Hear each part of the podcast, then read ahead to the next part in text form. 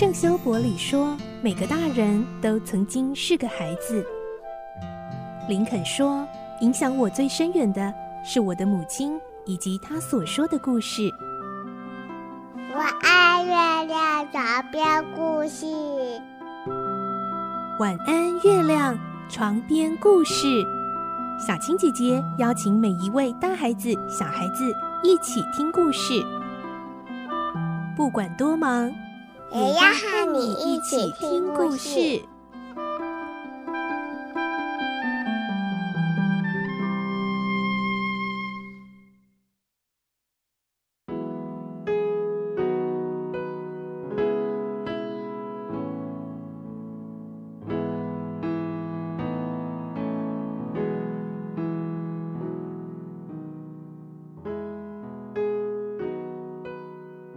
晚安，你和我们一起听故事。我是小青姐姐，我们继续来听双面人的故事。今天是第十五集，我们会听到化名为拉乌尔的罗平，以为自己没有被发现，但现在才知道，马蒂莲的那次任务其实是首领安排的假任务，而首领早就知道他的真实身份。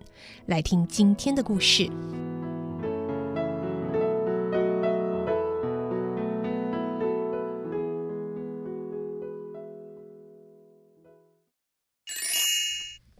双面人十五集，罗平被囚禁。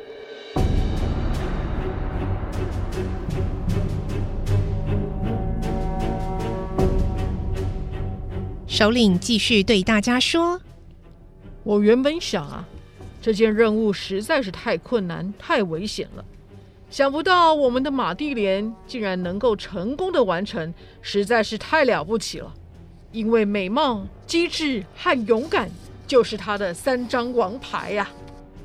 首领很骄傲地说完，停顿了一会儿，又接着说：“他不仅替我们达成了任务，还不费吹灰之力地替我们得到了一百万法郎。虽然各位也许会认为一百万法郎在我们的眼中啊，根本是微不足道的一点小钱啊。不过能够骗倒检察官，还是一件很愉快的事啊。” 他一说完，在场的八位干部都哈哈大笑起来。首领继续说：“对他来说，一百万就不是什么小数目了。最重要的是，他花了这么高的代价，好不容易才得到的名单，根本就是废物。我想，他一拿到名单，一定会迫不及待地展开调查。”但结果啊，一定会让他失望的，因为名单上的人名都是从工商年鉴上抄下来的企业家或工厂老板。他想把我们一网打尽啊，简直就在做梦。首领的话才说完，在场的八名干部又开始爆出笑声，还有些人竟得意忘形地拍起手来。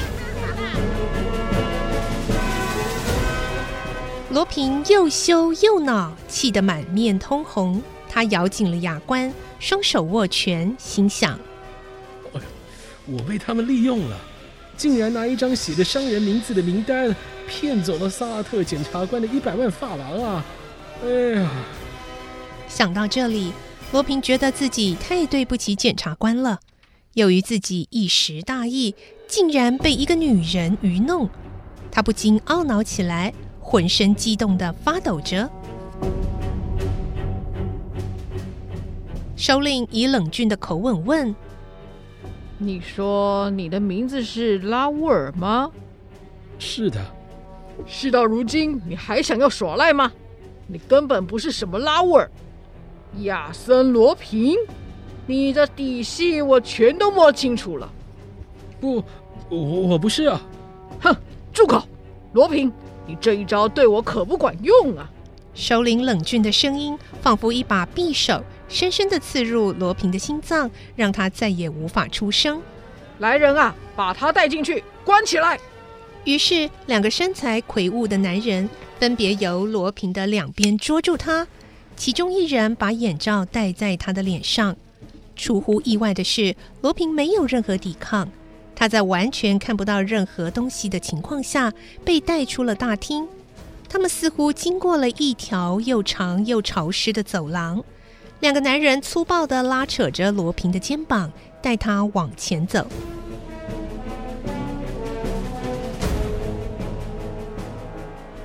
走了一段距离后，那两个男人用力推了罗平一把，在毫无防备的情况下，罗平被推倒在地上。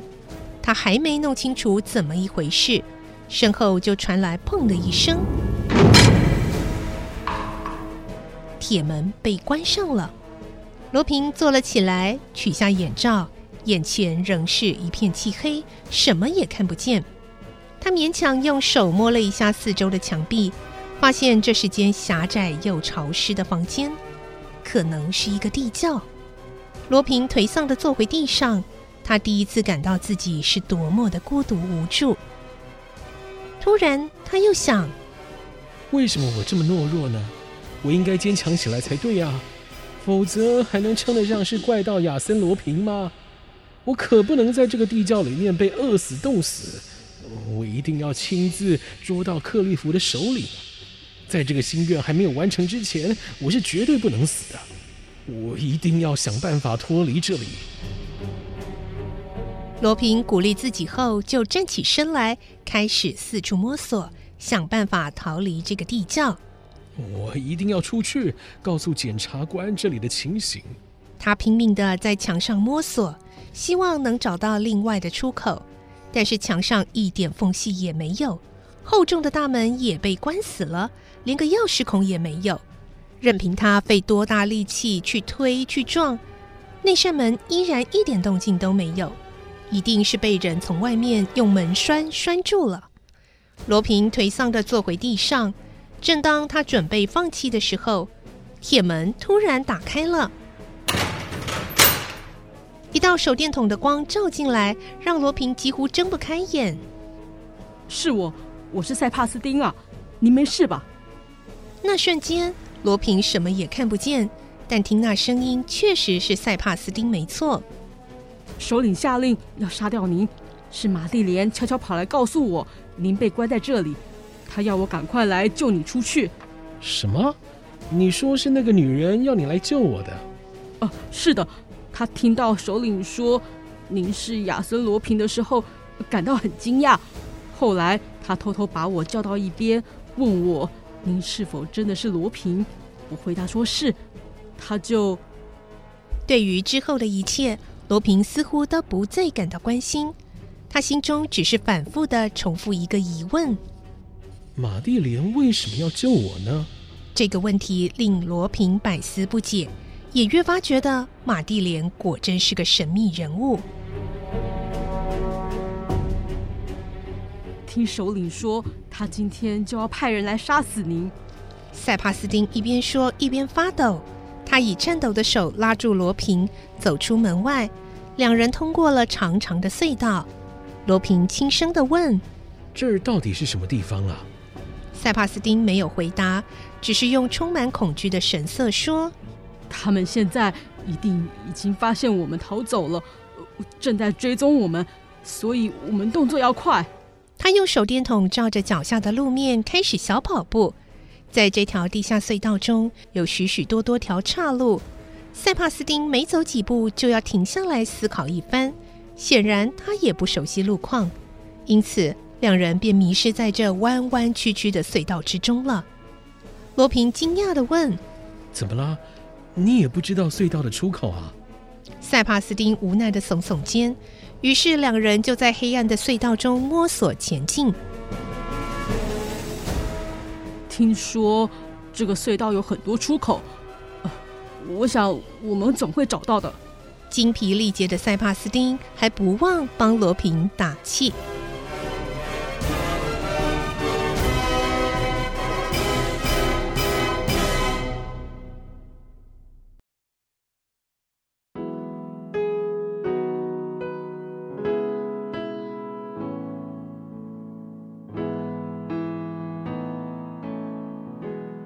今天的故事就先听到这里喽，明天再继续来听双面人的故事。我是小青姐姐，祝你有个好梦，晚安，拜拜。小朋友要睡觉了，晚安。